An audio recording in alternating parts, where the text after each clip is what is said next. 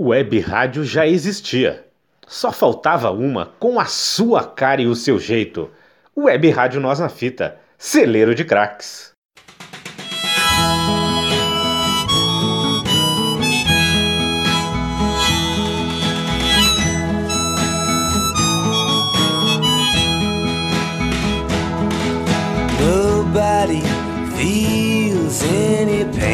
Bob Dylan foi um artista que definitivamente marcou uma geração. Acredito que essa seja a maior contribuição do Bob Dylan para a música. É ter transformado uma geração de artistas em escritores, né? Então os artistas que fundamentaram uma geração ali dos anos 60 que já tinham sido muito inspirados pelo balanço de Chuck Berry, Little Richard, Elvis Presley, passaram a partir de Bob Dylan a ter um um criador, um ícone uh, que era capaz de dizer aquilo que aquela juventude em ebulição queria dizer e que já não encontrava nos seus antecessores daquele rockabilly, que era um rockabilly mais preocupado em uh, transpor regras comportamentais uh, na música, na dança, na forma de se vestir. Bob Dylan então ele se tornou célebre uh, tocando nos, nos festivais de música folk em Newport. E Bob Dylan era acompanhado somente pelo violão e por uma estrovenga, digamos assim, que era um que era um equipamento que, que, que se chama suporte para gaita de boca. Então Bob Dylan era acompanhado pelo violão e por uma gaita de boca. Inclusive a gaita de boca que já era muito utilizada pelos bluseiros norte-americanos, pelos cantores populares europeus. Uh, a partir do Bob Dylan teve uma consagração exponencial do instrumento e geralmente e foi assim adquirido pelos adolescentes da época que queriam se parecer com Bob Dylan ou queriam realmente fazer uma música uh, autoral, né? O famoso faça por si mesmo, porque o cara acaba virando um homem banda, né?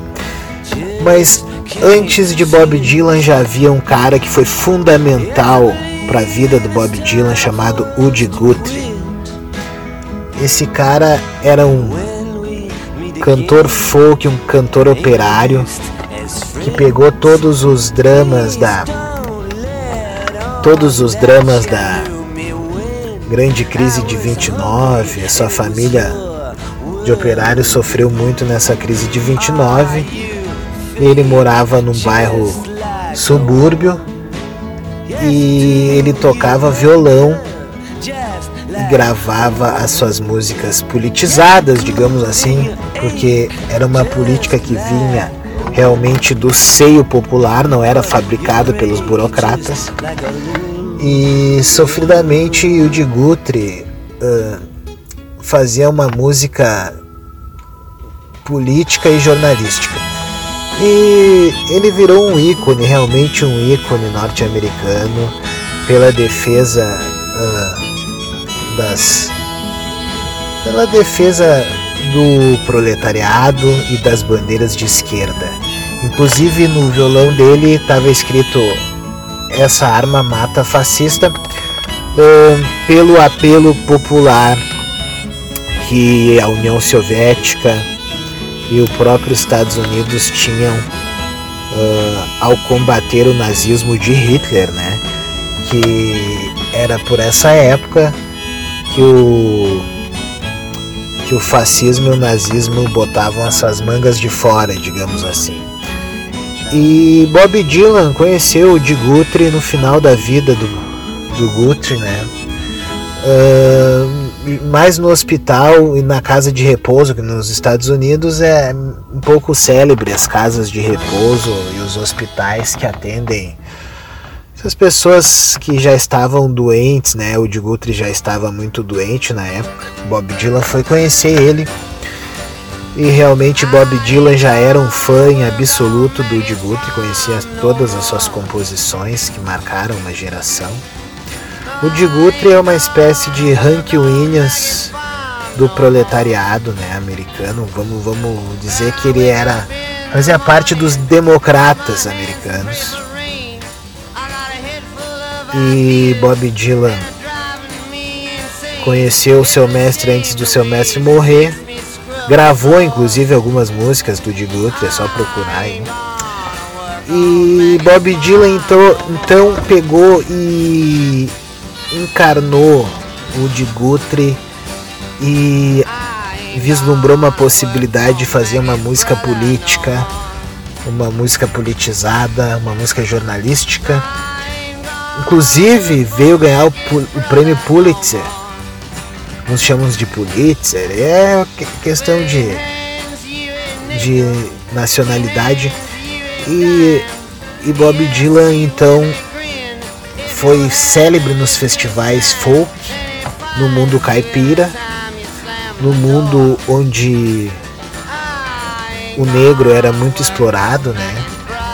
O dito negro na, na época, hoje o afro-americano era muito explorado na época. E realmente uh, Bob Dylan fez uma música chamada Meg's Farm, Meg's Farm, que, uh, que conta muito isso e que vale a pena o ouvinte ler que diz a letra, nas traduções que tem aí no, nas plataformas. E para quem entende inglês fica mais claro, óbvio, né? Mas uh, a verdade é que Bob Dylan seguiu uma boa carreira que influenciou artistas como Nina Simone, Odetta, que acabaram gravando suas músicas porque o Bob Dylan tinha um apelo muito popular com a classe proletariada dos Estados Unidos, com a classe proletária. E mesmo assim, embora isso, ele conseguia compreender e ser na verdade um reformista daquilo tudo, né? Ele na verdade ele queria deixar o que era bom e tirar o que era ruim, né? E depois de um tempo, tocando nos principais festivais folks dos Estados Unidos da América, sem renegar nunca o blues, porque desde os seus primeiros discos o blues está presente, é só procurar. Bob Dylan excursionou excursionou com grandes artistas do início do celeiro do blues norte-americano, aquela explosão que o blues teve. Bob Dylan teve a sua fase beatnik também, Teve sua fase beatnik tocando nos pubs de Nova York. Conheceu Allen Ginsburg, foi grande amigo do Bob Dylan. Então era um grupo beatnik de músicos que fazia uma espécie de poesia com poucos instrumentos. Essa característica uh, da música folk, né? E foi ali que Bob Dylan consolidou toda a sua característica de músico do bardo norte-americano, né, que é uma poesia longa, onde a letra é uma letra que tu faz um exercício homérico para caber na melodia, porque é muita letra para, digamos assim, pouca melodia. É muita história para contar. E Bob Dylan foi seguindo até que o mundo da música depois que absorveu Bob Dylan influ influenciou todos esses artistas como os Beatles. Os Beatles têm um disco chamado Rubber Soul que é todo baseado na métrica, digamos assim, de Bob Dylan e na profundidade e atmosfera musical. Um disco dos Beatles assim, vamos, vamos dizer semiacústico com violões e guitarras sem muitas distorções, né? Um pré um pré Jimi Hendrix assim, antes do mundo se aprofundar na, na Jimi Hendrix vibe, né? Então os Beatles gravaram esse disco aí que eu aconselho. Falando em Jimi Hendrix, o Jimi Hendrix que gravou uma música do Bob Dylan, uma versão assim, ó, que deu um, um sobressalto na própria carreira do Bob Dylan, porque o Bob Dylan a partir dessa gravação conseguiu ver que as músicas dele poderiam alcançar um nível também um nível meteórico, não só nas letras, mas também na musicalidade. Então apresentou Bob Dylan para um público mais novo. A música All Along the Watchtower uh, contou com uma experiência do Jimi Hendrix uh, que fez assim a música ir para outro patamar e nunca mais a música seria a mesma. Né? E Bob Dylan, como um bom camaleão que era, percebeu que era hora de uma mudança. Então Bob Dylan, que já tinha agradado muitos os sociais, também quis de certa forma agradar os liberais e, e eletrificou a sua música, né? Começou a tocar com uma Stratocaster, começou a deixar o seu cabelo crescer. E quando ele fazia os shows esse show aí que primeiro ele foi testar na Europa, porque na Europa a gente tinha o berço do liberalismo econômico. Social, nos Estados Unidos ainda estávamos naquele ambiente de Guerra Fria, né, aquele ambiente ame ou deixo, e o Bob Dylan quis fazer essa experimentação na Europa e começou a eletrificar seus instrumentos, botar uma distorçãozinha, já acompanhado por um baterista. Depois a, a The Band, banda The Band do Rob Robertson, começou a acompanhar. E isso causou muita revolta dos seus fãs antigos do folk, que tinham no determinismo político uma bandeira né, legitim, legitim, legitimamente, né, porque afinal Estados Unidos era uma é uma terra das injustiças, né? De certa forma. Embora haja muito mais justiça que aqui no Brasil, a gente tem que levar em consideração então que Bob Dylan passou a ser um artista um pouco mais aberto e começou a inserir nas suas músicas, que até agora eram músicas ativistas e de protesto, músicas tradicionais norte-americanas. Uh, vá invariavelmente, invariavelmente, sem variar muito, uh, rebuscou as músicas, ou então trouxe uma trouxe uma roupagem mais moderna para aquelas músicas do cancioneiro norte-americano dos anos 20, 30, de velhos countries, velhos blues e da velha música folk. E o Bob Dylan então se construiu mais uma vez, eletrificou instrumentos. Uh, depois teve variadas fases, teve o famoso acidente de moto que tirou o Bob Dylan da estrada por, no auge da carreira, né? Uh, no condado de Woodstock, que que Bob Dylan tinha uma casa lá, né? Antes do famoso festival. E Bob Dylan, então, Bob Dylan uh, teve que se reinventar novamente depois do acidente. E Bob Dylan definitivamente embarcou numa era mística e cristã. Bob Dylan, que é um cara, um cara que é de família judaica, teve uma grande onda cristã aí de uns grandes anos, teve seus filhos e enfim, deixou o judaísmo por um tempo, gravou música gospel, gravou músicas uh, sobre a Arca de Noé, sobre Moisés.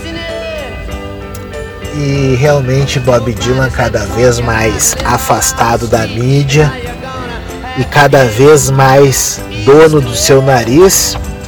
E assim, uh, andando de trailer e motorhome por todos os Estados Unidos da América, conhecendo indígenas, uh, tocando para os indígenas, né? Uh, trazendo um caminho de entendimento entre as partes, né? Sem claro deixar de dizer quem que realmente são os mestres da guerra, porque a gente ele identificou, né? Ele identificou que que a ganância dos grandes monopólios industriais e políticos faziam dos Estados Unidos uma terra da opressão, da invasão e da de certa forma os recursos econômicos não vinham para o seu povo e acabava agredindo outros países. No entanto, uh, daí Bob Dylan apoiou Jim Carter nas eleições que levaram os democratas. Né, é, já era uma grande comoção popular contra a guerra do Vietnã, que estava trazendo muitas mortes para os jovens americanos, principalmente para os afrodescendentes que estavam na linha de frente, digamos assim, né? infantaria e estavam morrendo, né? evidenciando mais uma vez o, o racismo institucional dos Estados Unidos da América. Né? Daí passando essa fase uh, do Vietnã, do apoio a Jim Carter, Bob Dylan também começou a se decepcionar com aquilo que a política tinha proporcionado, né? E começou e novamente voltou mais para um lado liberal, mais a música pela música. E a partir disso, Bob Dylan começou a voltar a ser judeu. Começou a voltar ao mundo liberal do judaísmo, né? da consciência e da consciência pela plataforma, né? Porque a música é uma plataforma que, que o artista camaleônico tem que ter sobre sobre a sua obra que ela é uma plataforma, é como uma roda como uma tesoura, uma ferramenta. É uma ferramenta que produz testemunhos, né? A música produz testemunhos e o discurso da música pode inclusive uh, causar surtos sociais, né? Marilyn Manson, né? exemplo disso do poder e o que tem a música. E Bob Dylan então teve um bom tempo fora da mídia oficial, mas arrecadando prêmios e prêmios. Bob Dylan virou um gênero, né? Bob Dylan já não precisava mais exatamente da mídia. Né? A mídia que precisava de Bob Dylan em certos momentos. E Bob Dylan chega aos 79 anos, tendo no currículo participado da grande manifestação de Chicago em 65 pelos direitos civis. Chega no currículo como vencedor do Prêmio Nobel, vencedor do Oscar, vencedor do Grammy. Então Bob Dylan é um artista que realmente fez da música tão importante quanto a poesia de Dylan Thomas dos Estados Unidos, ou de William Blake, ou de um Fernando Pessoa. Né? Bob Dylan talvez tenha sido o artista mais pop de todos os artistas pop de, de todos represente talvez o ideal, o ideal, o ideal dos Estados Unidos da América como uma terra das liberdades, né? Então, eu acredito que esse novo disco do Bob Dylan que está para ser lançado, que traz uma música I Contain Multitudes e False Prophet é um disco que ele tende a falar com várias as partes do jogo, como se Bob Dylan tivesse numa mesa e o pessoal tivesse jogando poker e ele tivesse observando cada movimento desse leque existencial, que não são muitos. As máscaras são parecidas e daí ele canta uma música para um, para outro, mostrando que o entendimento é sempre a melhor forma de se criar um ambiente de satisfação coletiva. Então é isso aí, amigos da Web Rádio Nós na Fita. Esse foi o meu aspecto sobre Bob Dylan. Se eu tivesse que elencar aqui 10 músicas do Bob Dylan que me marcaram uma geração, eu falaria sem medo nenhum de errar sobre Like a Rolling Stone, Meg's Farm, Just Like a Woman, Caribbean, Caribbean Wind, Idiot Wind, A Hurricane, Like a Hurricane, uh, eu falaria talvez uh, Joker Man. Né? Esse Joker Man é uma música que, que diz muito sobre Bob Dylan. Eu também indicaria uh, algo mais mais da sua fase sua fase ali dos anos 80, 90 mas não me lembro agora exatamente, né? I Shall Be Released, eu indicaria. Ah, uma música que ficou famosa na regravação do Guns N' Roses. Knock on Heaven's Door, que também é um divisor de água. É uma música que o Skank fez uma versão, né? Aquela I Want You do Bob Dylan, né? E que o Skank fez tanto, te quero tanto. Se ao menos você soubesse, te amo tanto. Porque uh, Bob Dylan marcou uma geração. Belchior falava sobre Bob Dylan numa música. Somos filhos de Bob Dylan, os filhos de Bob Dylan.